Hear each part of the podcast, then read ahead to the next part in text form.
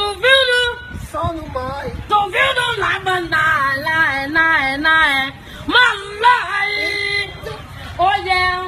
Yeah, yeah, yeah. Quarentena, dia 1.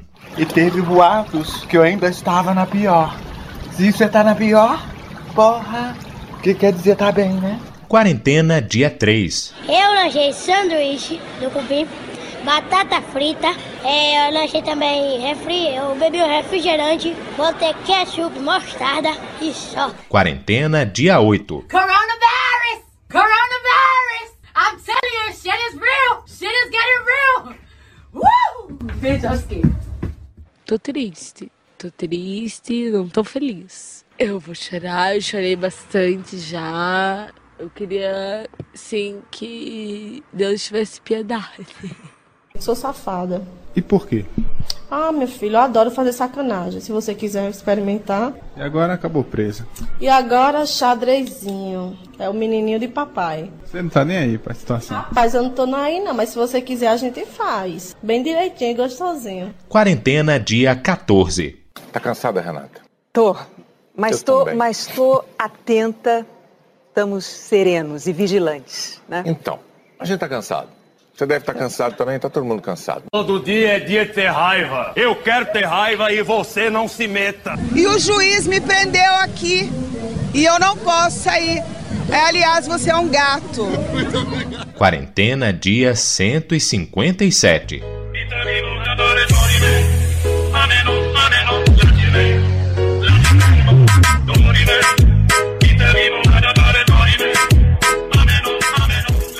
Olá, está começando agora o podcast Oxente My God. Eu não sei se eu devia começar com Oi meninas, tudo bom?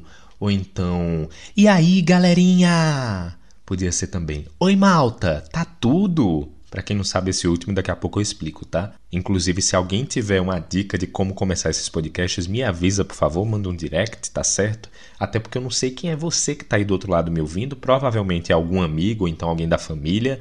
Se for, muito obrigado pelo apoio de sempre. Mãe, um beijo, tá tudo bem, fica tranquila. Mas para quem não me conhece, eu sou Ravi Soares, eu sou jornalista de Recife, mas atualmente eu vivo em Portugal. Então por isso que eu falei: "Oi Malta, tá tudo?". Para quem não sabe, Malta em Portugal é galera, pessoal, gente, turma. E aqui as pessoas não falam "tá tudo bem". Não é assim, é "Oi, tá tudo". Então, às vezes você fica "hã?" Que que tá tudo e você não sabe o que responder. Então fica a dica se você vier para Portugal e alguém perguntar tá tudo, não tem duplo sentido, não é safadeza, você só responde sim, tá tudo bem. E é isso, ok? Fica a dica. Mas eu tô aqui já faz um tempinho. Inclusive, muita gente tem me perguntado como é que está a situação aqui por causa do coronavírus. Eu vou falar sobre isso, mas só para deixar claro, eu vou estar aqui com vocês toda semana para falar sobre cultura pop. Então, é cinema, música, séries e um monte de coisa que eu achar bacana para compartilhar com vocês. Eu vou estar aqui falando. Mas, enfim, o primeiro tema né, desse primeiro episódio é sobre o coronavírus, não dá para ser diferente, e como é que isso tem afetado a cultura pop, a indústria do entretenimento. E antes de começar a falar especificamente sobre essa questão, eu queria só falar algumas coisas, né? Porque, inclusive, no começo do podcast, eu fiz essa brincadeira, digamos assim, né? Que eu acho que representa bastante o sentimento de todo mundo em relação às fases, né? Não só da quarentena, mas de como a gente tá lidando com tanta informação, né? Sobre o Covid-19, o coronavírus, porque eu acho que no início todo mundo estava meio que levando um pouco na brincadeira mesmo. E esse é um assunto muito sério. Eu não quero aqui estar tá fazendo piada sobre ele e minimizando, porque não dá. Diferente do que algumas pessoas insistem em falar, mas não é apenas uma gripezinha. Muita gente tem morrido de todas as idades ao redor do mundo inteiro. Então é realmente uma situação muito séria. A gente precisa estar muito atento. É, eu estou em isolamento, daqui a pouco estou chegando a 20 dias. É, não tenho saído para nada. Eu só vou jogar o lixo e volto. É, até feira, como a gente fala em Recife, né? Fazer compras no supermercado. É, eu fiz online. Inclusive, o período de entrega assim tá para bem longe. Eu fui olhar agora, já para me preparar para fazer a minha próxima feira. E tá dando para o final de abril, sabe? Então, para quem ainda tá com abastecido agora para esse mês de abril, então é tranquilo fazer uma compra que só vai chegar no fim de abril. Mas, por exemplo, para quem já está acabando as coisas, a pessoa vai ter que sair, vai ter que ir no supermercado, tá tudo muito limitado, porque você vai para o supermercado, mas você fica esperando do lado de fora, só entra um, uma certa quantidade de pessoas. Então tem toda essa questão, sem falar no medo né, de contrair ou não esse vírus. Então, aqui só está funcionando o essencial, só farmácia, supermercado, o resto está tudo fechado. As pessoas realmente, tipo, estão tentando ficar em casa, mas eu já li reportagens falando que tem muitas pessoas na rua, principalmente de grupos de risco, né, que insistem em sair, mas a gente tem que reconhecer também um pouco dos nossos privilégios, né? Eu pude ficar em casa, mas essa não é a realidade de muitas pessoas, principalmente no Brasil, por ameaça de demissão e tantas outras questões, principalmente de quem trabalha em setor essencial, como é o da saúde, por exemplo. Então a gente tem que reconhecer os nossos privilégios, a gente tem que, inclusive, saber disso, porque não é todo mundo que pode fazer. Mas quem pode, fica em casa. Não tem para que sair tem pessoas que dizem: ah, mas você pode sair para dar uma voltinha. Não, fica em casa e ponto. Não é fácil realmente, é... mas assim, tá todo mundo no mesmo barco, entendeu? Tanto que teve aí essa onda das lives, e isso sim gerou muita piada, é muito meme, né? As pessoas dizendo: Meu Deus, eu tô com medo de ir na geladeira, abrir e ter uma live lá.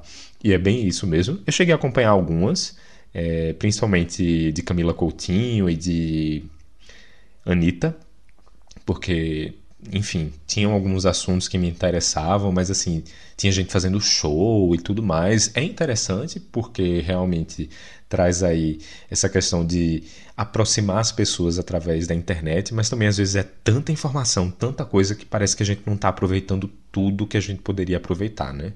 Então tem um pouco essa questão também. Mas enfim, vamos seguir para o tema desse episódio, que é para falar como o corona está afetando aí a cultura pop, principalmente porque teve muito cancelamento de show, de lançamento, adiamento de filme que ia entrar no cinema, até porque os cinemas também estão fechados, né? Então tem tudo isso. Roda a vinheta.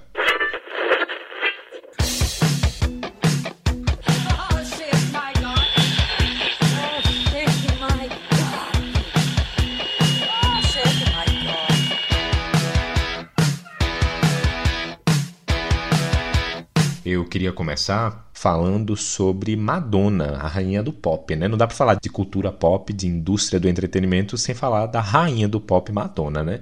Então, ela teve que cancelar os últimos shows da turnê Madame X no agora em março, né? E eu fui pro show em Lisboa, que foi em janeiro. É, inclusive foi um privilégio poder ir para o show, porque realmente não é uma coisa acessível, né? os ingressos são caros e tudo mais, mas como eu já estava aqui em Portugal, então eu me dei esse presente e é incrível, sabe? É maravilhoso. Eu posso fazer mais para frente um podcast só para falar sobre esse show, porque realmente tem muito pano para manga, mas é, me atentando agora essa questão específica né, do, do, de como isso afetou, é, ela ia encerrar a turnê em Paris, no Le Grand Rex. Eu não sei se é assim que fala, porque eu não falo francês, eu só sei falar Voulez-vous coucher avec moi, ce soir, certo? Mas, enfim, ia ser nos dias 10 e 11 de março. Né? Mas o que, é que acontece? Nesse período, o governo francês já estava restringindo bastante os eventos que tinham mais de mil pessoas. Então, por causa disso, esses dois últimos shows eles acabaram cancelados. Então, Madonna ela fez o último show sem saber nem que seria o último show, porque o último show foi no dia 8 de março. Né? Agora tem um detalhe né, sobre a turnê da Madame X, que a própria Madonna ela já tinha cancelado várias apresentações por questões de saúde, né? Ela teve lesões no joelho e também no cox e, enfim, muitos fãs, né, não puderam assistir as apresentações. Isso desde que a turnê começou lá em setembro do ano passado nos Estados Unidos, justamente por esses problemas de, de saúde, né? tem outro detalhe também quando a gente vem para o corona especificamente, é que Madonna, ela faz parte do grupo de risco, porque ela tem mais de 60 anos, né? Sem falar nesses problemas de saúde que ela já estava enfrentando. Então, por outro lado, foi bom os shows terem sido cancelados para ela poder se resguardar, né? E também poder ficar no isolamento, né? Mas essa questão da, dos shows né, que foram cancelados antes mesmo dessa pandemia, ela passou por várias cidades nos Estados Unidos. É, na Europa, ela passou por Lisboa, por Londres e por Paris. Essa turnê tem um detalhe também que é muito bacana, porque ela tem uma pegada muito intimista, né? Então já tinha uma quantidade mais, mais restrita né, de lugares, o público era menor, porque é um público de teatro, não é um público de estádio, né? Que cabe muita gente. Então tem esse pequeno detalhe que é uma diferença né, do que normalmente a gente está acostumado a ver quando fazem grandes shows. É, e o show realmente é grandioso, apesar de ser no teatro, né, que é um espaço menor, mas é belíssimo, é muito lindo.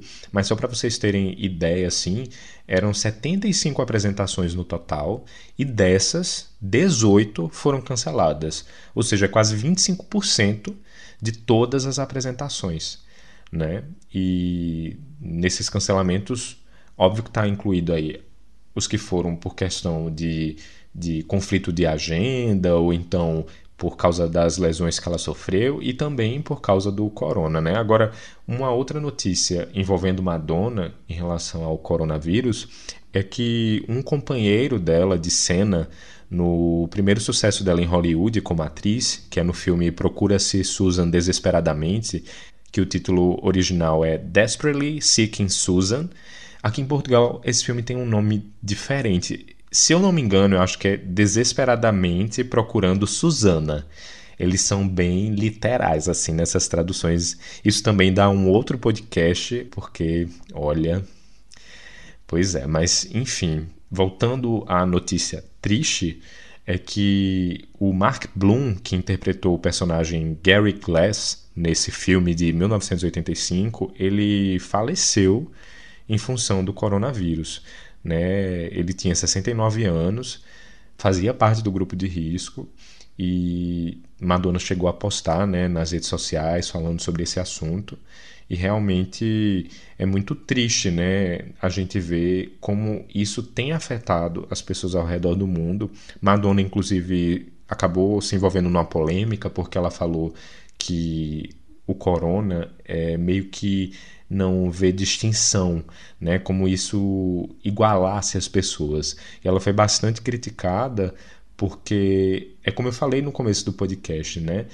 Nem todo mundo pode ter o privilégio de estar dentro das suas casas em isolamento. Né? Muitas pessoas, inclusive se a gente for olhar até a situação de moradores de rua, né, que vivem expostos e tudo mais, então não iguala, mas assim, ao mesmo tempo, a gente está vivendo hoje uma cultura do cancelamento, e quando eu falo cancelamento, não é o cancelamento dos shows e dos lançamentos e nada disso, é de cancelar as pessoas mesmo, que a gente tem que ter um pouco de cuidado, porque todo mundo é ser humano, todo mundo vai errar, certo? Então, às vezes, uma declaração que a pessoa deu, a gente pode rebater e dizer, peraí, não é bem assim e tudo mais, mas assim, não significa que nada do que a pessoa fez até hoje precisa ser considerado por causa de uma fala infeliz, certo? Então, essa cultura do cancelamento a gente tem visto que está muito intensa hoje e que realmente as pessoas precisam ter cuidado até com o que falam, mas vamos ter um pouco de calma, sabe? Inclusive porque Madonna é muito pró-vida, né, no sentido de defender direitos humanos e tudo mais. Então vamos fazer crítica, mas vamos reconhecer também, né? Mas seguindo em frente. Eu queria falar também das Pussycat Dolls que retornaram depois de 10 anos separadas e elas lançaram single e tudo.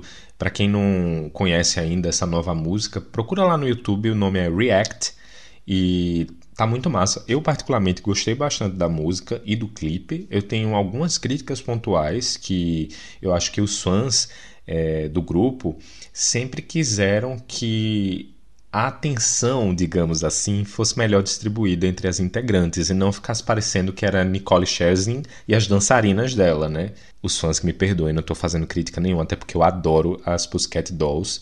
Quando elas anunciaram o retorno, eu fiquei super feliz. Quando elas disseram que iam sair em turnê, eu fiquei super animado para ver se elas vinham para alguma cidade perto de mim para eu poder ir para o show. Mas minha única crítica seria em relação a isso. Mas elas arrasam, adoro todas as músicas e também sou, posso dizer que sou um pouquinho fã. Né? Eu tenho um amigo também que ele é super fã, mas ele é fã de uma música específica, que é J-Ho. Menino do céu, sai da frente que fico vindo em looping assim eterno. Mas então, deixa eu contar para vocês, né? Elas iam começar uma turnê pela Europa. Isso ia ser agora já, aqui nesse mês de abril mesmo. E elas iam passar pelo Reino Unido, pela Irlanda, mas elas também iam para a Austrália, né, que fica na Oceania. E acabou adiada essa turnê, né, por conta do coronavírus. Então, esses shows é, na Europa, eles estão previstos agora só para outubro. As Pussycat Dolls, elas também tinham anunciado apresentações no Brasil. Ia ser, quer dizer, tá marcado ainda, né? A produtora responsável pelos shows no Brasil disse que os shows estão mantidos, mas que a venda dos ingressos foi adiada. Então, a gente fica sem saber ao certo se é para esperar para ver se realmente os shows vão acontecer ou se também vão precisar ser adiados. O que eu achei estranho em relação ao show das Pussycat Dolls no Brasil é que as cidades que elas vão passar são São Paulo, Uberlândia e Ribeirão Preto. Porque normalmente quando tem show internacional no Brasil, é, vão para as capitais, né? São Paulo, Rio de Janeiro, o Nordeste, inclusive, não tem recebido mais tantos shows internacionais assim. É, teve do Maroon 5 agora, que passou por Recife, por outras cidades também, mas não tem sido comum isso nos últimos anos. É, há um tempo atrás até estava rolando mais e tal. Teve Jennifer Lopes em Recife, eu fiquei tipo passado. Mas é, mais recentemente isso caiu um pouco, que é uma pena, né? Mas que bom que a gente ainda consegue é, ver que tem alguns artistas que chegam no Nordeste, né? Mas a expectativa da gente, né, que é nordestino, é que isso sempre aumente, né? Que a gente tenha uma oferta melhor, que a gente não precise ir para São Paulo, por exemplo, para poder assistir um show de um artista que a gente ama. Né? Então achei um pouco estranho assim as cidades que elas vão fazer shows, mas deve ter alguma lógica de mercado, né? Eles estão marcados para os dias 13, 16 e 18 de junho. Não dá para saber se daqui para lá a situação do coronavírus vai estar tá mais estável no Brasil, né? Mas assim, essa é a primeira vez que elas vão para o país, se os shows forem mantidos, né?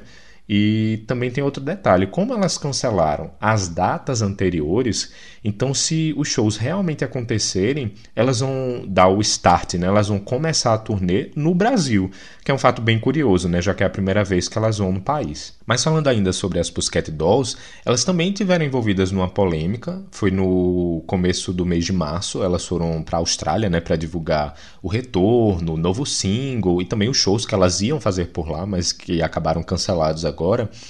E elas se apresentaram num programa de TV que é chamado Sunrise, que é tipo um Good Morning America, ou então, para a gente assim ficar mais fácil de entender, é tipo um Mais Você. É aquele programa matinal numa TV que tem bastante audiência. E o que é que acontece? Os telespectadores desse programa, eles foram para a internet, para a página da atração, para reclamar, para dizer que estava parecendo um show de striptease no lugar de um show musical. E aí fica o questionamento, né? Vocês não sabem o que é que é o Pussycat Dolls, porque assim, elas sempre foram exatamente essa questão de trazer a sensualidade, o empoderamento feminino e tudo mais, e aí, tipo, elas vão se apresentar como elas são, né? Tipo, ou seja, estão reclamando que Pussycat Dolls está sendo Pussycat Dolls. E gera essas críticas e tudo mais. Então, assim, tipo, hum, sabe? Mas enfim, isso gerou polêmica na Austrália. É, um outro assunto que eu queria trazer aqui é que isso afetou é, não só esses shows que eu estou falando e tudo mais, mas também até alguns lançamentos mesmo. Por exemplo, a Lady Gaga, ela ia lançar o novo álbum dela, o Chromatica, que inclusive é o novo álbum dela inédito desde 2016, que foi quando ela lançou o Joanne. Então, ela fez aniversário até agora no dia 28 de março. Gaga, Se você estiver ouvindo, claro que não vai estar, tá, né? Mas beijo, te amo. É... Mas ela ficou de divulgar uma nova data, né? De quando é que vai ser o lançamento do álbum agora, porque ia ser no dia 10 de abril. Mas não... ela disse que realmente estava adiando o lançamento por causa do coronavírus, porque não tinha clima para fazer isso e porque tinha planejado muitas surpresas que ela não vai conseguir executar agora. Né? Ela lançou é, em fevereiro, no finalzinho do mês, o Stupid Love, que foi o primeiro single né, desse disco, lançou o clipe e tudo mais. Tem uma curiosidade muito interessante que o clipe de Stupid Love foi gravado todo com iPhone. Olha aí, gente, tipo, né? Então, ela lançou esse novo single com direito a clipe e tudo mais, também virou muito meme, né?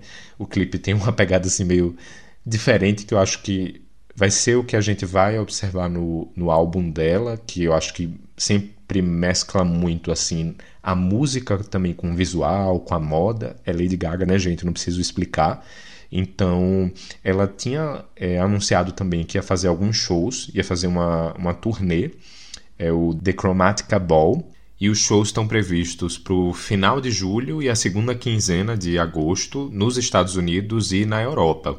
Por enquanto, as datas estão mantidas, mas a gente vai ter que esperar para ver se realmente essa mini turnê vai acontecer ou não, dependendo da evolução do coronavírus é, ao redor do mundo e nos países principalmente, né, que é, a turnê vai passar. Depois, mais para frente, quando essa situação do corona já tiver resolvida, que ela faça mais shows, né, Gaga? Porque assim, só Estados Unidos e Europa, né? Bora pro Brasil, pra América do Sul, linda. Então, assim, ela tinha dito que ia fazer um show surpresa no Coachella, que é aquele festival famoso dos Estados Unidos, que também foi adiado. vou falar um pouquinho sobre ele daqui a pouco. Ele ia acontecer agora em abril também. Então ela ia unir né, o lançamento do álbum com esse show surpresa. E é isso. É, tem uma outra cantora, né, que é a Dua Lipa, vocês conhecem, né? Novas Regras, New Rules, que eu vi muita gente falando assim, ah, porque a Dua Lipa antecipou o lançamento do álbum dela, do Future Nostalgia, por causa do coronavírus, que na verdade não foi, né? Ela teve o álbum vazado ilegalmente, né, na internet, e ficou muito triste, inclusive falou no Instagram lá e tal, não sei o que, que tava pensando. Então, assim, eu acho que o coronavírus, de certa forma, pode ter sido levado em conta de antecipar o lançamento do álbum, porque nesse caso não foi adiado nem foi cancelado, ele foi antecipado, é inclusive até diferente né, do que tem acontecido nos outros casos que eu vou falar aqui, mas não foi especificamente por causa do coronavírus. Né? Ela lançou o álbum no dia 27 de março, mas ele ia ser lançado é, em abril, no comecinho. Então ela também ia lançar uma turnê é, justamente por causa desse disco novo e tudo mais, mas aí sim, a turnê foi cancelada por causa do coronavírus e ela só vai começar essa turnê agora em 2021.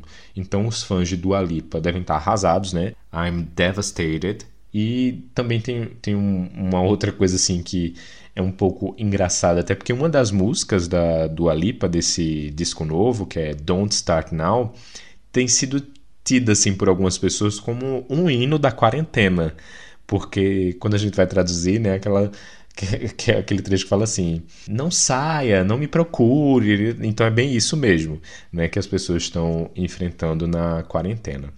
Mas seguindo, né, outros eventos também que acabaram afetados aí, que são eventos musicais e shows de grandes artistas.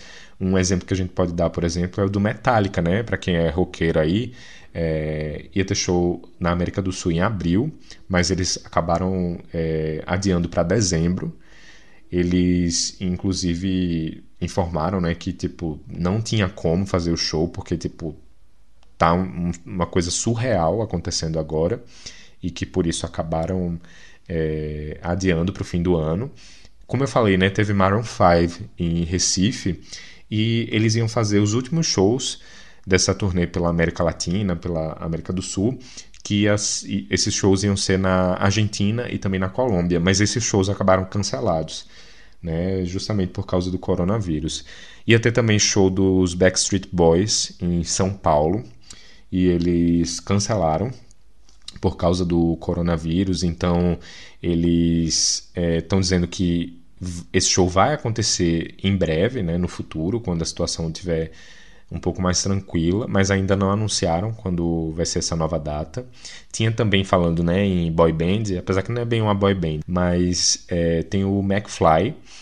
Para quem não conhece McFly, que é uma banda né, de, eu diria pop rock, eles participaram daquele filme, que é um filme que eu gosto muito, que é com Lindsay Lohan, que é Sorte no Amor. Não tem uma banda que é agenciada por um dos protagonistas e tal, pronto. McFly é aquela banda do filme, tá? Então eles iam fazer uma turnê, uma turnê até grande pelo Brasil, viu? Porque iam ser vários shows em várias cidades. É, eles iam passar agora é, em março e abril, né? Pelo país. Eles são da Inglaterra, tá? E aí eles adiaram agora para setembro e outubro os shows. Quem também é, cancelou os shows que faria agora em março por causa do coronavírus foi a Billie Eilish. Não no Brasil, em outros países. Ela tinha aí é, 11 shows nos Estados Unidos dessa turnê dela, que é Where Do We Go? E a Billie Eilish, ela tem shows agendados no Brasil mas esses shows estão marcados só para maio e que por enquanto as datas estão mantidas ainda. Né? Mas, enfim, a Live Nation, que é responsável pelos shows da Billie Eilish no mundo todo, está se preparando aí para pausar todas as turnês deles é, ao redor do mundo por causa do coronavírus. Então, a gente fica meio sem saber se esses shows no Brasil realmente podem acontecer ou se também vão acabar cancelados. Também tem muito fã que está atento aí para Taylor Swift, né, que finalmente vai fazer show no Brasil. Ela tem duas apresentações marcadas em São Paulo para o dia 18 e também para o dia 19 de julho. É, e a preocupação é, desses fãs surgiu porque no Allianz Parque, né, que é onde vai acontecer é, a apresentação da Taylor, eles colocaram status lá como a confirmar. Então isso já gera aí uma especulação, né? A gente fica sem saber realmente se a Taylor vai fazer os shows ou se, enfim, estão decidindo e pode ser que seja cancelado. Por enquanto, tá mantido, mas fica todo mundo, principalmente os fãs, né? É, atentos e com receio de que o show possa ser cancelado. Como é para julho, tem um pouco mais de, de, chance de ser mantido, mas tudo depende bastante de como é que vai estar a situação em relação a essa pandemia daqui para lá.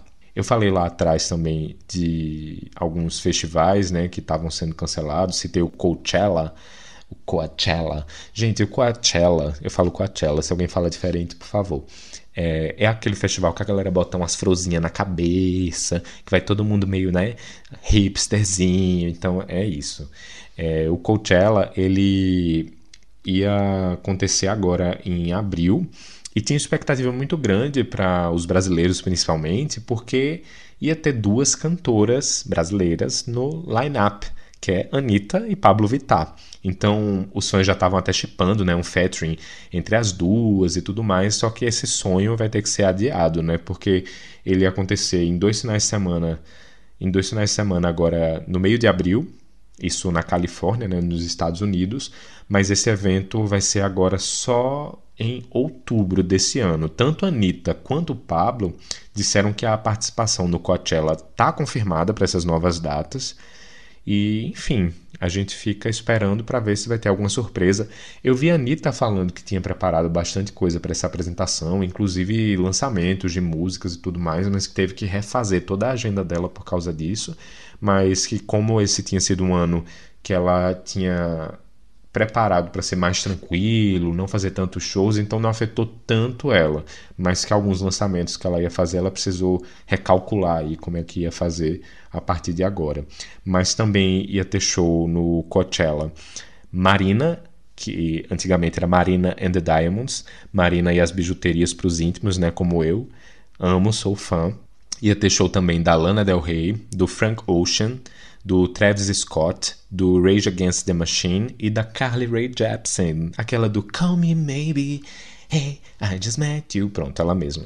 Mas é, no Brasil teve também o adiamento do Lola Palusa. O festival ia acontecer também no comecinho de abril, ia ser nos dias 3, 4 e 5 no Autódromo de Interlagos. Eu já fui pro Lola Palusa para ver Marina e no ano que ela estava marcada para ir, ela não foi, né? Ela deu perdido e eu dei a viagem perdida e no ano seguinte ela confirmou e eu fui de novo porque foi a besta, né? Então é isso. Foi, fui acho que dois anos seguidos pro Lollapalooza na expectativa de ver Marina, mas no ano que ela foi, foi maravilhoso. E enfim, nesse ano, infelizmente, o festival inteiro foi adiado por causa do coronavírus. Vai acontecer agora só em dezembro, nos dias 4, 5 e 6. Né? E também tinha Lana Del Rey confirmada, além de Gwen Stefani, de Pablo Vittar, da ganhadora do Grammy, da Casey Musgraves. E é isso. O comunicado oficial da produtora do festival disse que os headliners, que no caso são o Guns N' Roses, o The Strokes e o Travis Scott, é que estão confirmados para essas três datas que foram remarcadas, mas que o restante das atrações eles vão divulgar em breve, né? Se vão ser mantidas, se vão ser substituídas, enfim, fica na expectativa. Agora, o Lollapalooza do Chile e também da Argentina eles acabaram adiados, eles vão ser no final de semana anterior, vai ser no dia 27 e também no dia 29 de novembro. Né? Outro festival que acabou sofrendo com o coronavírus foi o Glastonbury, que esse é o maior festival de céu aberto do mundo, ele acontece na Inglaterra, mas ele foi cancelado, ele não foi adiado, não vai acontecer mais em 2020. Ele, inclusive, ia chegar a edição de número 50 nesse ano, o que é triste, né? Porque eles iam fazer a comemoração de um número assim fechado, tipo 50 edições, né? Então é uma data muito importante. Eles tinham anunciado show de Gilberto Gil, para vocês terem noção, que era um show que o Gilberto Gil ia fazer com a família dele. Não sei se Preta Gil ia participar, né? Mas se participasse ia achar incrível, Preta Gil no Glastonbury. E também tinha confirmado nomes como Taylor Swift, Diana Ross e Paul McCartney. Então é um evento gigante, é o maior festival de céu aberto do mundo. Esse evento ele ia acontecer entre os dias 24 e 28 de junho. Nem é agora, né, tão próximo, mas a organização disse que o cancelamento era a única opção que eles tinham é, e não era assim que eles esperavam comemorar 50 edições, né? Eles explicaram até que, mesmo o festival só sendo em junho, mas que a preparação para o festival, até para a montagem das estruturas e tudo mais, demora meses para ser feita. Então, os profissionais já iam começar a trabalhar de agora. Então, para evitar que os trabalhadores, que as pessoas acabassem se contaminando, então eles acharam melhor realmente cancelar o evento. Ele só vai acontecer agora no ano que vem. Mas vamos parar agora de falar um pouquinho de música e vamos falar de cinema. Até porque eu acho assim que diferente dos shows, né, que nem todo mundo vai, mas cinema é uma coisa que afeta as pessoas em todo o mundo também, porque os filmes eles são lançados praticamente na mesma data no mundo inteiro. Isso gera uma expectativa também, tanto de quem é fã daquele filme, daquela sequência e por aí vai, mas das pessoas que gostam realmente de admirar essa sétima arte, que consomem cinema, né? Enfim, eu acho que o que dá pra gente destacar em relação ao cinema é o principal evento, né, de, no caso de festival, que é o Festival de Cannes né, que é um dos mais importantes do mundo e ele foi adiado também por causa do coronavírus. Ia ser entre os dias 12 e 23 de maio na França, né? Mas ele ainda não tem uma nova data confirmada para esse ano. A produção do evento disse que estava pensando em realizar o festival no final de junho ou então no começo de julho mas já estão especulando até que o evento pode ser adiado para bem mais para frente ou até mesmo cancelado esse ano por causa da evolução do coronavírus, principalmente aqui na Europa, né? O país é um dos mais afetados por causa do coronavírus, ele está atrás é, da Itália e da Espanha na Europa. E uma curiosidade, que aí é um, uma coisa que é boa a gente destacar, eu cheguei até a citar né, a situação dos moradores de rua e tudo mais, é que o Palais des Festivals, não sei se é assim que fala, gente, eu já expliquei, eu não sei falar francês, tá? Um dia, quem sabe, assim eu espero. Até porque isso foi o máximo que eu consegui assistindo às aulas de francês na live de Anitta. Mas o lugar onde o Festival de Cannes ia ser realizado, ele abriu as portas para abrigar pessoas sem teto da cidade, né, que não tinha para onde, que não tinham para onde ir durante a quarentena. Então, que bom, né, a gente poder ver esse tipo de atitude, de abrigar essas pessoas, pessoas que são vulneráveis, né, que não estão ali podendo ter uma casa para poder viver, para poder se isolar e que tiveram esse espaço aí aberto durante esse período de quarentena, né? Agora, falando especificamente sobre o cinema, o cinema local que a gente vai para ver os filmes, vários países como Portugal, mas também Dinamarca, Noruega, Grécia, Polônia, República Tcheca, além da China e da Itália, né, que tem aí uma situação muito preocupante, eles encerraram realmente os cinemas e outros espaços né, de grande concentração de pessoas.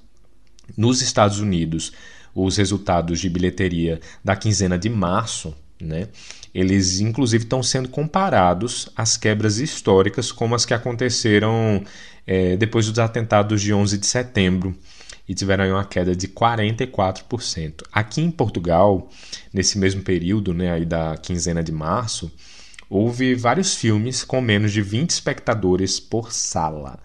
Né? Então, assim, os 40 filmes mais vistos, eles tiveram quase 48 mil espectadores, Parece até muito, né? mas é menos 94,25% do que no fim de semana anterior. Então, com os dados divulgados aqui né, em Portugal, Antes dos cinemas fecharem, agora na quinzena de março, o filme mais visto foi Bloodshot com Vin Diesel, que teve 2.400 espectadores em 530 sessões por todo o país.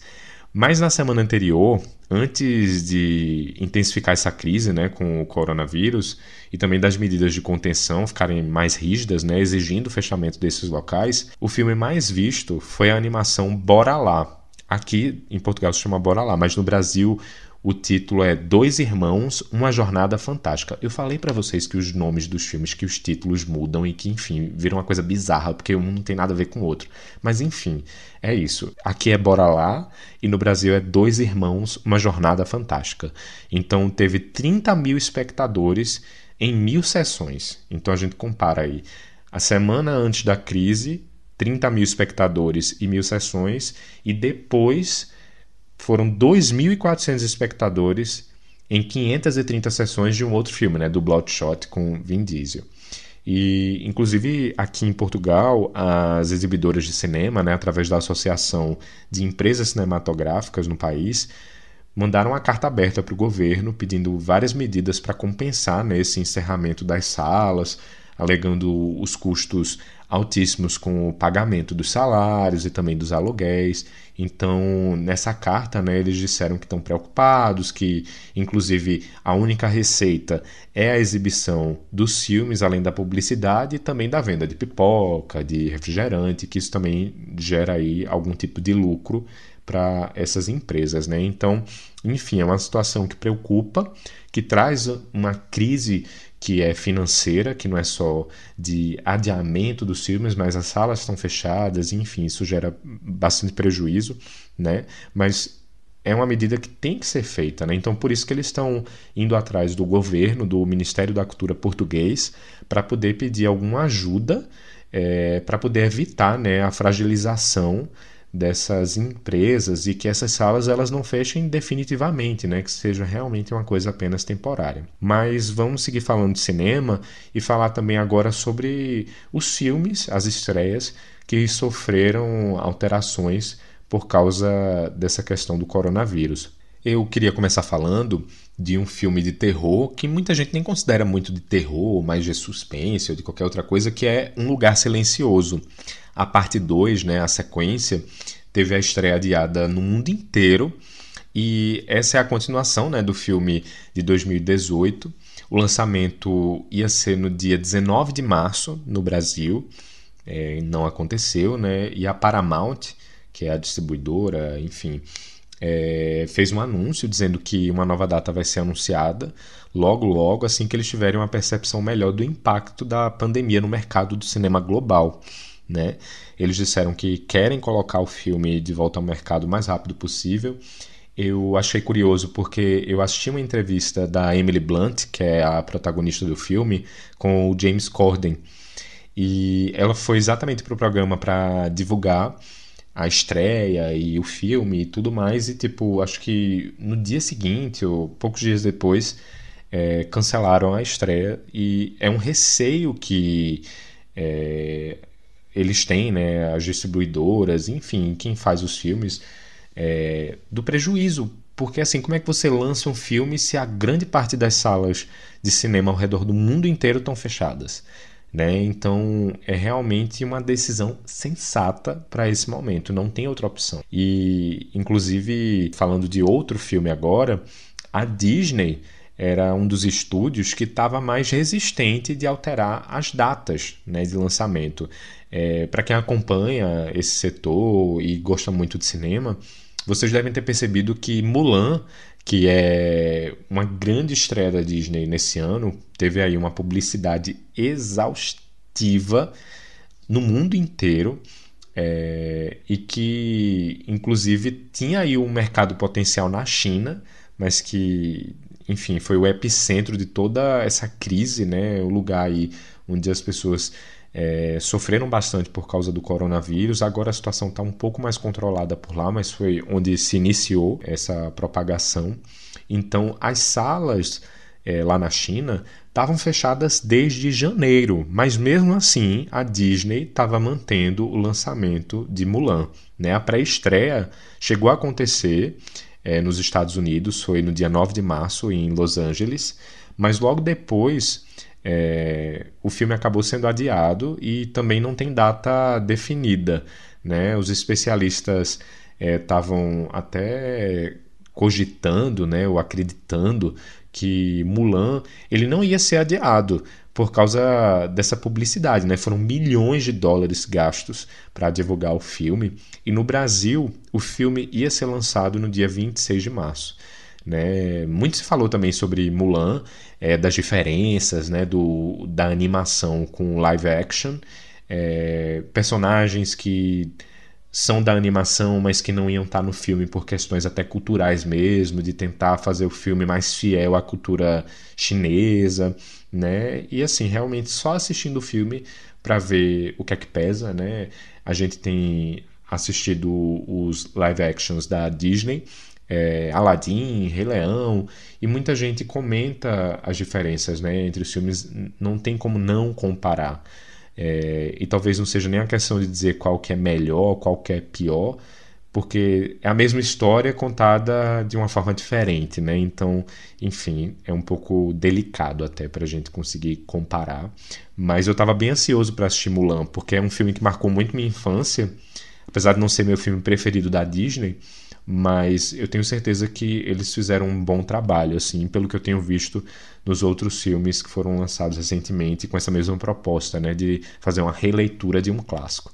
Mas infelizmente a gente vai ter que esperar um pouquinho mais para ver esse resultado.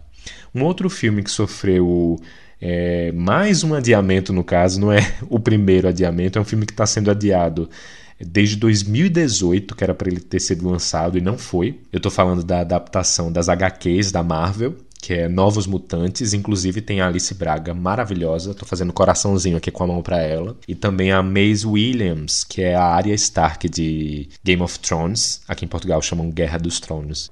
No Brasil, as pessoas falam mais Game of Thrones, né? Mas enfim.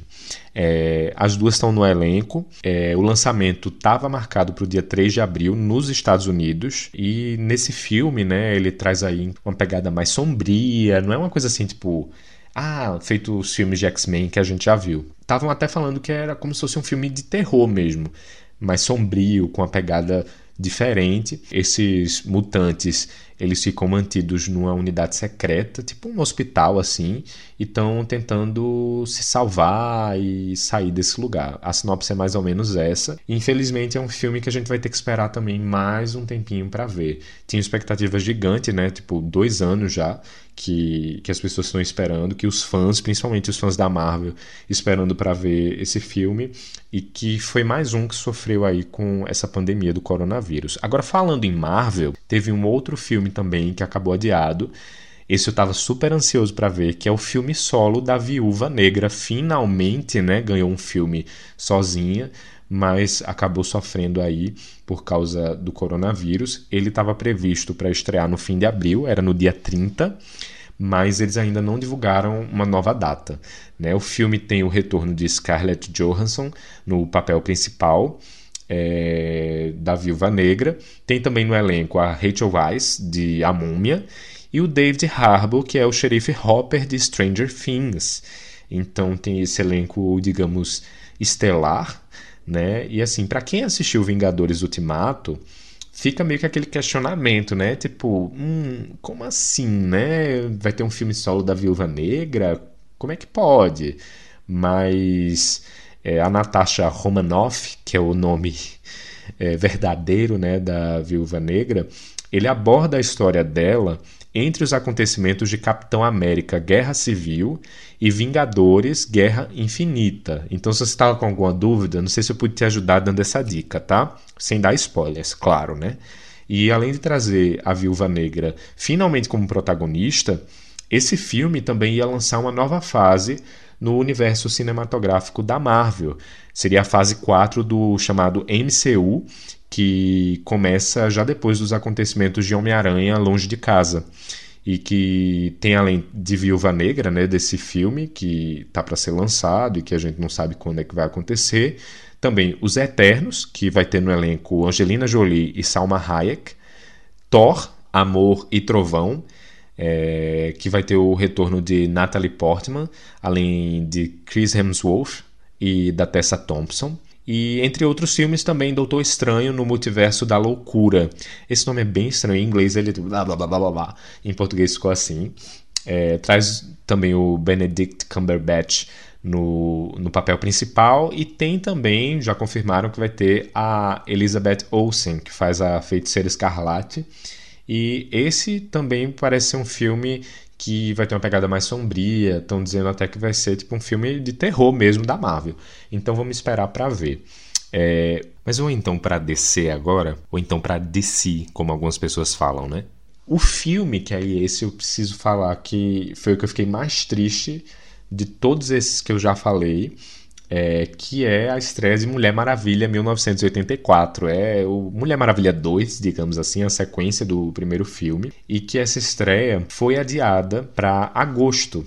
Né? Esse filme ele estava originalmente marcado para ser lançado no dia 4 de junho, mas agora vai ser lançado no dia 13 de agosto no Brasil, que os lançamentos no Brasil são na quinta-feira, e no resto do mundo, dia 14 de agosto. Então não tem muitos detalhes assim sobre a história, né? Eles estão mantendo um pouco de segredo, lançaram um trailer e tal, e você consegue ter um pouco de ideia, mas a Amazona, né, a Mulher Maravilha, que é interpretada pela Gal Gadot, ela vai ser mostrada na década de 1980, como o título do filme já fala, né? Já que é Mulher Maravilha 1984. Eu acho isso massa, porque, tipo, 1980 é um, uma década que eu gosto bastante das músicas, do estilo de se vestir, né? Então, assim, eu acho muito bacana. É, vai ter o Chris Pine retornando ao papel de Steve Trevor. O que também é curioso, né? Eu falei da, da Viúva Negra, que as pessoas. Como você vai ter o filme da Viúva Negra se aconteceu com ela em Vingadores Ultimato, o que aconteceu? E aí, tipo, você vê o retorno do Chris Pine é, como Steve Trevor no, na sequência de Mulher Maravilha. E você fica tipo, mas como assim? Se aconteceu aquilo com ele no primeiro filme? também sem dar spoilers, mas enfim, é no mínimo curioso, né? Mas além dele também estão no elenco a Kristen Wiig, que vai ser a vilã Bárbara Minerva, que é a mulher leopardo, e também o Pedro Pascal, que vai ser o vilão Max Lord, ou seja, a Mulher Maravilha tá lascada, né? Porque vai ter que enfrentar dois vilões de uma vez só. Mas é isso, chegaram até a especular que o filme poderia ser lançado direto em streaming, mas no comunicado oficial da Warner Bros o estúdio disse que a intenção era de que ele fosse visto realmente na tela grande e que por isso resolveram adiar, né, acreditando que até lá, até agosto, eles esperam que o mundo esteja em um lugar mais seguro e também mais saudável. Então a gente também espera, tá, Warner, e que a gente possa ver em breve o lançamento da sequência de Mulher Maravilha. Agora também tem uma curiosidade sobre essa mudança, né? Porque o lançamento de Mulher Maravilha em 14 de agosto acabou roubando o lugar de um outro filme, que é o Malignant, que em português seria Maligno ou Maligna, alguma coisa desse tipo. Ele tinha estreia nessa data, especificamente nos Estados Unidos. Esse é um thriller que é dirigido por James Wan, que é o diretor de Aquaman, né? A sequência, inclusive, também é dirigida por ele, está prevista para ser lançada só em 2022, mas o lançamento de Malignant acabou adiado e também agora não tem mais previsão de estreia. A história do filme é mantida a sete chaves, não tem tipo nenhuma sinopse, assim, nada, nada, nada, não dá para saber nem sobre o que é que fala o roteiro. E para a gente ter um pouco de ideia do que, é que pode ser esse filme, o James Wan ele é o diretor por trás das franquias de Jogos Mortais, Sobrenatural Invocação do Mal. Inclusive, quem está no elenco do filme é a atriz Annabelle Wallis, que estrelou o filme Annabelle também o Annabelle 2, A Criação do Mal. Então, assim, para quem gosta de terror, possivelmente é um lançamento bastante esperado e que deve ser um filme bom. Né? Agora, sim, a decisão mais drástica que a gente pode parar para pensar em relação aos lançamentos do cinema, com certeza, foi a de Velozes e Furiosos 9, que ia ser lançado em 22 de maio é, desse ano e agora só vai chegar aos cinemas no dia 2 de abril de 2021. Então, assim, realmente foi uma decisão muito drástica. Essa data, em 2021, é quando estava previsto para estrear o décimo e o último filme da saga, seria o Velozes e Furiosos 10, mas possivelmente agora vai ficar para 2022. Outros filmes também que foram impactados, tem 007, que ia ser o novo filme chamado Sem Tempo para Morrer, ele vai ser lançado agora no dia 12 de novembro, é a estreia mundial. Ele anteriormente ia ser lançado no dia 31 de março, ia ter uma, uma estreia em Londres. E nos Estados Unidos a estreia ficou para o dia 25 de novembro, vai chegar depois. E outras datas também é, não foram divulgadas nos outros países. Então Vamos aguardar aí para ver como é que vai ficar em relação a esse filme. O 007 tinham especulado bastante, né, que ia ter uma protagonista mulher, que iam mudar, enfim. Esse provavelmente é o último filme do Daniel Craig como o 007, como James Bond. Tô ansioso para ver por isso, para ver também o desenrolar da história, mas também eu não sou tão fã assim do 007. Seguindo esse mesmo estilo, né, também um filme que acabou afetado foi Missão Impossível. Não especificamente pela data de lançamento, apesar da data do lançamento sim ter sido afetada, mas esse filme está sendo gravado. É o Missão Impossível 7, é, dessa franquia aí, tipo, não, nem parece, né? Depois eu fui contar e fiz, gente, sério que já tem. Estão fazendo o sétimo filme de Missão Impossível, mas é real, acreditem. O filme teve aí, né, as gravações interrompidas. Essa produção tem uma coisa muito peculiar, porque o sétimo filme da franquia Missão Impossível, ele ia se passar em Veneza, na Itália, que é o país mais afetado por causa da pandemia do coronavírus. Então, a equipe já estava até no país para iniciar as filmagens, mas foi mandada para casa. O Tom Cruise, que é o astro né, de Missão Impossível, ele não tinha chegado por lá e ficam especulando até como é que vai ficar o filme já que ele tem um problema estrutural mesmo, né? Porque quando eles reiniciarem as gravações, como é que vai ser, já que eles passam em Veneza e também em outras áreas da Itália? Então, estão especulando até que o roteiro do filme pode ser reescrito para poder adequar justamente a essa situação do coronavírus. Então, além de Velozes e Furiosos, que eu falei que teve uma data assim, tipo, mais de um ano de adiamento, no caso aqui também é muito peculiar porque talvez eles tenham que reescrever o filme, sabe? Então, assim, eles chegaram a transferir algumas filmagens da Itália para Londres para tentar fugir da pandemia, o que não adiantou muito, né? Mas o Tom Cruise, que tem 57 anos, ele foi visto até fazendo também umas acrobacias numa pista de testes e tal. Os paparazzi tiraram foto e, enfim, divulgaram né, aí pela internet. Mas a gente não sabe se vão ter que reescrever o filme. A previsão era de que Missão Impossível 7 fosse lançado no dia 23 de julho do ano que vem, de 2021 mas eles não falam se essa data realmente vai ser mantida, provavelmente não, mas já tinha inclusive a expectativa também do oitavo filme, né, do Missão Impossível 8, que ia estrear em agosto de 2022. Então, é outra franquia que pode ter aí o cronograma alterado por causa do coronavírus. É, falando sobre cinema brasileiro, né, já que todos esses filmes aqui são filmes de Hollywood e tudo mais.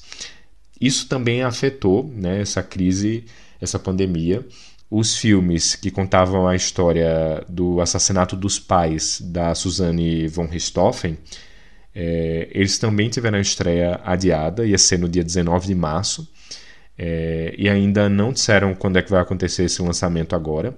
São dois filmes porque eles trazem uma proposta de contar as duas versões do caso. Então tem dois nomes, né? Já que são dois filmes. Um é A Menina que Matou os Pais e o outro é O Menino que Matou Meus Pais. Então vai trazer aí a história na visão da Suzane e a outra do ex-namorado dela, do Daniel Cravinhos.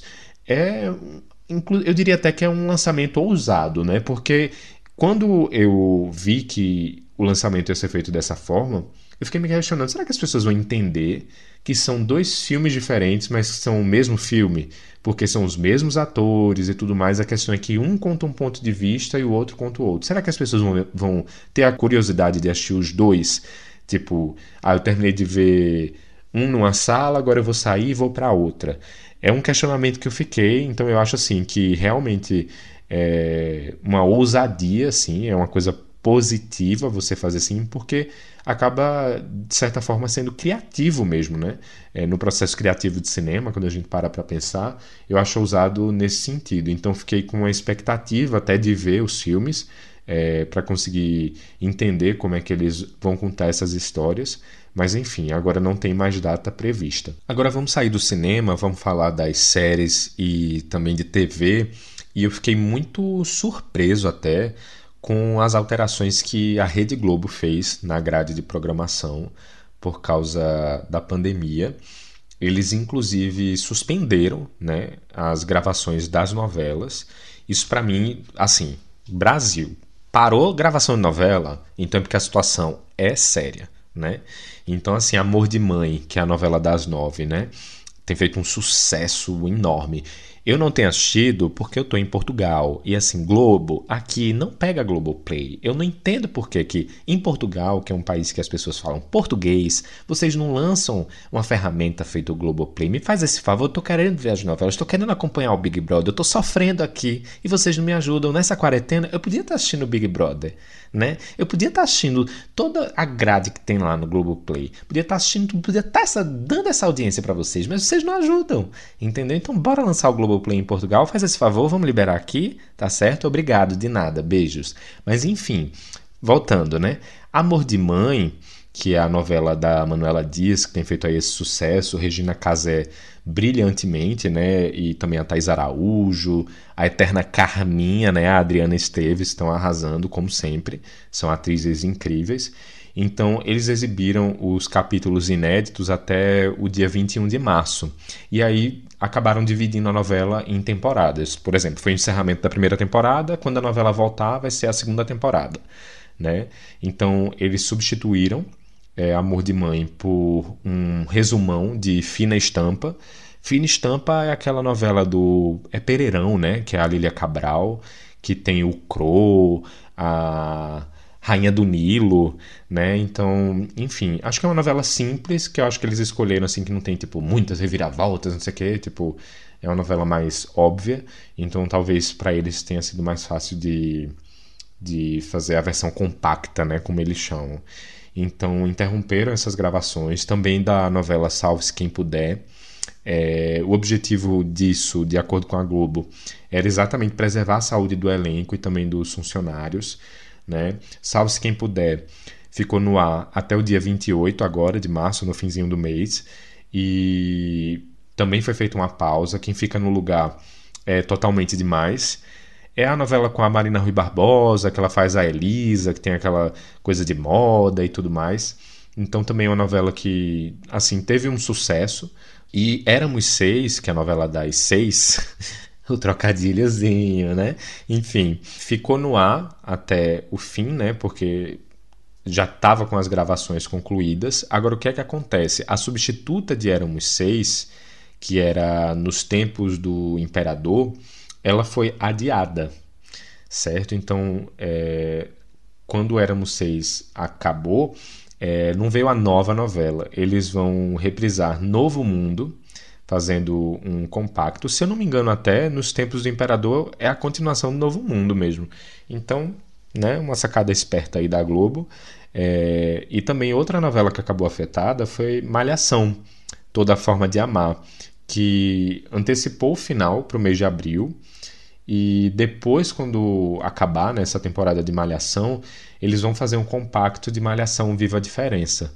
Então foi a solução que a Globo encontrou. Eu fiquei muito surpreso porque a Rede Globo é a maior emissora de TV do país, tem uma estrutura gigantesca. A Rede Globo tem um poder, como todo mundo sabe, e para tomar esse tipo de decisão eu tenho certeza que não deve ter sido fácil e que afeta realmente muita coisa. Então eu fiquei surpreso quando eu vi, mas foi uma das coisas que funcionou, digamos assim, para eu perceber o quão grave essa crise que a gente está passando no mundo inteiro, né? Mas, enfim, isso aconteceu no mundo todo, não foi só no Brasil, certo? É, inclusive, os principais canais estúdios de televisão dos Estados Unidos eles suspenderam o andamento de pelo menos 70 séries por causa da pandemia do coronavírus. Inclusive, é, afetou aí séries que são queridinhas do público, como Grey's Anatomy, Riverdale. Riverdale, inclusive, que teve um funcionário é, que foi diagnosticado com coronavírus, né? E são séries que são dos principais canais é, de lá dos Estados Unidos, né? Que no caso é a CBS, a ABC e também a NBC. E, enfim, não disseram ainda quando é que, que essas séries vão retornar.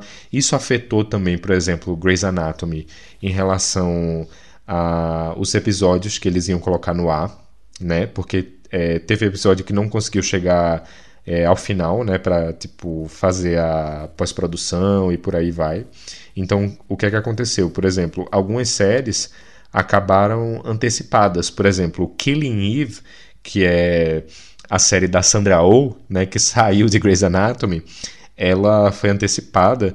Eles disseram que a série vai voltar agora no dia 12 de abril, ou seja, duas semanas antes do previsto, né, por causa aí da pandemia do coronavírus.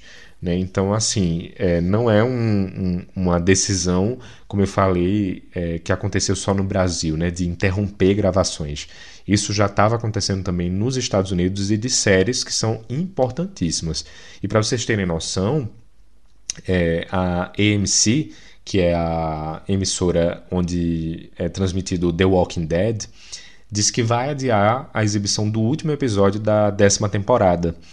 É, eles disseram que ficou impossível eles completarem a pós-produção desse último episódio da temporada 10 e que aí eles disseram que essa temporada de agora vai terminar com o 15º episódio no dia 5 de abril nos Estados Unidos.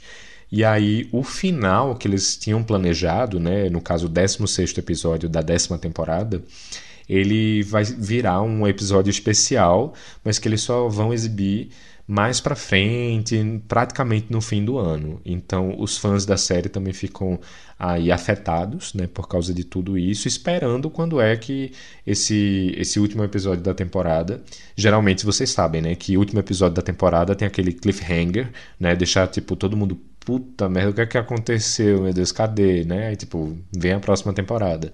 Enfim, então afetando aí o, os cronogramas, né, do, dos lançamentos das séries. Tem uma série que é queridinha de 9 entre 10 pessoas, ou algumas pessoas diriam que é de 11 entre 10 pessoas, mas é Friends, que é a série que começou nos anos 90 e que é amada até hoje, e que ia ter a gravação de um episódio especial que ia reunir o elenco principal. Essa gravação foi adiada também. Esse encontro ele ia acontecer no agora por volta do dia 20 de março e alguma coisa, mas eles adiaram, então deve acontecer só pelo menos depois de abril, mas talvez ainda deixem mais para frente esse episódio especial ele não ia ter roteiro, né? Ia ser um episódio não roteirizado.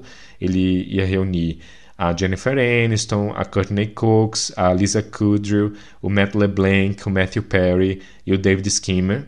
É, e cada um é, deve receber, aí a estimativa que estão fazendo, 2 milhões e meio de dólares para gravar esse episódio. Então, eles fizeram muitas negociações com o elenco, é, depois confirmaram que realmente ia rolar. E essa produção é para HBO Max né? Não tem um nome ainda.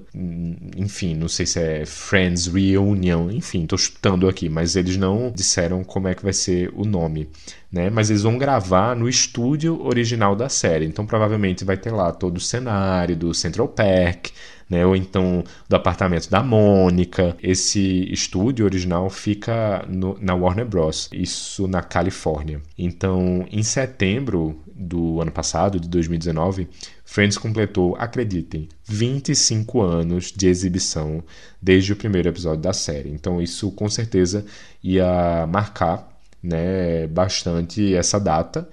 E infelizmente foi adiado, mas vai acontecer, tá? Então se você é fã de Friends, I'll be there for you, certo? Vai rolar. Aguenta aí um pouquinho que logo logo a gente vai estar assistindo esses seis amigos nas telinhas, né? E também, é, falando sobre outras séries, chegaram a, a falar, assim, que, por exemplo, a Netflix até antecipou o lançamento de, de algumas séries como Elite e La Casa de Papel por causa disso. Quem eu vi falando esse, essa questão foi a Anitta, exatamente numa live no Instagram. Não sei se realmente procede a informação. A Anitta tem uma série na Netflix, né, que é a Vai Anitta. Então, quando ela falou isso, eu considerei como verdade, né, de que... Eu achei até estranho, porque a segunda temporada de Elite foi lançada no ano passado, eu acho que foi em setembro, se eu não me engano. E eles lançarem uma nova temporada em março, eu fiquei tipo, oi, como assim? Né? Então, realmente faz sentido isso que ela falou. É, o La Casa de Papel chega agora, né, em abril. E assim, de certa forma, é, a Netflix né, e quem está antecipando esses lançamentos acaba se beneficiando, já que é um momento que as pessoas estão mais em casa e, de certa forma, entre aspas, né, já que quem está em casa, muitas pessoas estão trabalhando né, de home office o chamado teletrabalho né, e tudo mais. Mas assim, como a pessoa está em casa, então teoricamente ela poderia assistir é, mais uma dessas séries, né? Então aumenta até a própria audiência e tudo mais. Enfim, eu já ouvi depoimentos de muita gente que está maratonando muitas séries por aí, que está procurando novas séries para ver. Então, é, se dá para tirar uma coisa mínima de positiva de toda essa situação, pelo menos para a Netflix, seria isso, né? Mas agora falando sobre outros cancelamentos, né, nessa turnê aqui do cancelamento, dos adiamentos e de tudo mais, como o coronavírus tem afetado é, a cultura pop, a indústria do entretenimento, é, eu também não podia deixar de citar é, um evento importantíssimo de moda que foi adiado aí por tempo indeterminado, que é o Met Gala. O Met Gala é aquele evento lá nos Estados Unidos que as famosas, os famosos vão com aquelas roupas. Sempre tem um tema, né? Mas assim, geralmente são roupas é, que vão para ostentar mesmo, sabe? É aquela roupa que você vai para aparecer, né? Então sempre tem Madonna, Lady Gaga, Beyoncé é, e por aí vai. Então tem uma expectativa muito grande, né? Dos looks que elas vão mostrar e tudo mais. Quem organiza é a editora-chefe da Vogue, a Anna Wintour, né, que muitos inclusive devem relacionar com o Diabo Veste Prada, não é? Já que a personagem Miranda Priestley foi inspirada nela. É, então, esse evento ia acontecer em Nova York, no Metropolitan Museum, e ia ser no dia 4 de maio, mas agora não se sabe quando é que ele vai acontecer. E foi a própria Anna Wintour que publicou esse anúncio, né? É, no Brasil também teve um evento de moda importantíssimo que também foi adiado, que foi a São Paulo Fashion Week. É, os desfiles iam ser entre os dias 24 e 28 de abril. É, essa temporada da São Paulo Fashion Week ia celebrar os 25 anos da Semana de Moda. Tá mantida, mas agora mudou para outubro, vai ser nos dias 16 e 20 de outubro desse ano ainda. E um outro detalhe também curioso é, da gente falando de mundo, né, assim, foi que agora, né, na primeira quinzena de março, a Torre Eiffel e o Museu do Louvre, os dois que ficam em Paris, né, na França, eles suspenderam é, a visita do público por tempo indeterminado. Um outro evento também que eu não posso deixar de citar, apesar de ser um evento esportivo, mas que acaba envolvendo muito a questão cultural também e que nesse ano ia ter uma influência é, da cultura pop muito forte são as Olimpíadas, que nesse ano iam acontecer é, do dia 24 de julho até 9 de agosto em Tóquio, né, no Japão, então por isso que ia ter muita referência de games, de personagens que são importantes é, para a cultura pop. Então tem, por exemplo, Mario Bros, tem Pokémon, tem Street Fighter, é, vários personagens assim que são da cultura japonesa, mas que são conhecidos em todo o mundo. Então ia ser um evento com certeza lindo demais de ver. Infelizmente a gente vai ter que esperar até 2021 para poder acompanhar, né? Mas assim, não dá para deixar de citar, né? Porque é mais um evento que você para e pensa de que realmente a situação é séria. Então, é, lembra quando eu falei lá atrás sobre tipo como as mudanças da Globo na programação me deram o estalo de que, hum, shit is getting real, coronavirus. Pronto, pra gente parar pra pensar de que não é apenas uma gripezinha. Gente, Fique em casa, quem puder, fique em casa. Vamos ver um Netflix. Se você não está trabalhando, claro, né? Se você está trabalhando, pelo amor de Deus, não fica vendo Netflix, não. Não acumula trabalho, pelo amor de Deus. Trabalhar em casa não é fácil. Né? A pessoa realmente precisa estar tá ali programada. Tipo, eu, por exemplo, eu estou tentando manter uma rotina do tipo, acorda, toma café, aí tipo você toma banho, troca de roupa, não fica de pijama, entendeu? Você veste uma calça jeans para você ter a noção de que tipo seu dia começou e não tô mais dormindo, sabe? Para mim isso tem funcionado. Eu não sou especialista, mas assim, se eu pudesse dar alguma dica, a minha dica seria essa, certo? Mas enfim, a gente já vai chegando ao fim desse podcast, né? Até porque eu já tô falando aqui há bastante tempo, não sei nem se vocês ainda estão aí. Se você ficou até aqui, então muito obrigado pela companhia, foi um prazer estar aqui com você. É, eu tenho ficado nesse isolamento e nessa quarentena e tenho visto algumas coisas interessantes. Por exemplo, eu fui assistir uma série da Netflix, um reality show, na verdade, que é o The Circle Brasil. Eu soube que no Twitter as pessoas estão comentando bastante, está tendo muita repercussão. E também, se eu pudesse dar alguma dica, se você não sabe o que assistir, se você, tipo, ai, ah, tô procurando aqui, porque Netflix é assim, né, gente? Não só Netflix, mas outros serviços de streaming. Você fica lá procurando, procurando, procurando, procurando, você olha, olha, olha e tipo, hum, você não sabe o que escolher. Olha, o para quem gosta de reality show, para quem tá gostando, por exemplo, do Big Brother, né, que eu também tenho acompanhado o Big Brother de Portugal, mesmo não tendo Globoplay aqui, não é Globo. Mas enfim, a gente dá os nossos pulos, não é mesmo? Então, eu tenho acompanhado também o Big Brother. Eu fui assistir o The Circle. Eu já tinha visto lá, mas eu tava até resistente de assistir. Mas eu não sei porquê, tipo, ah, deixa eu ver o trailer desse negócio, né? Eu vi o trailer e fiz, oxi, gostei, hein? Deixa eu ver, assistir o primeiro episódio, não sei que quando eu vi, maratonei tudo, enfim, já assisti até a final. Então, eu achei muito legal, por quê? Vou dizer por quê. É um reality show diferente é, de tudo que eu já tinha visto, porque as pessoas, né, o elenco, eles não têm contato físico, o contato é todo virtual, ou seja, é bem pertinente para esse momento que a gente está vivendo hoje, né? De um certo isolamento social mesmo, né? Físico. Então achei interessante por isso.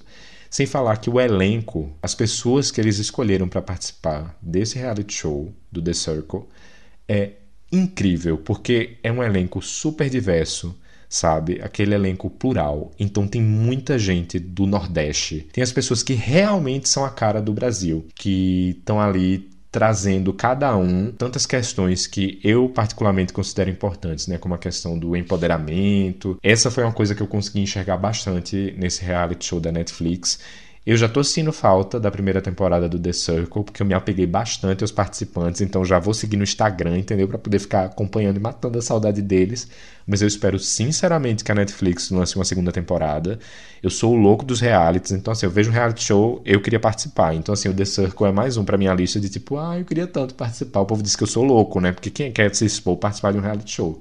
Muita gente, né? Mas enfim, da minha rede de amizades, ninguém teria coragem, então acho que só eu. Mas fica a dica aí, assiste o The Circle.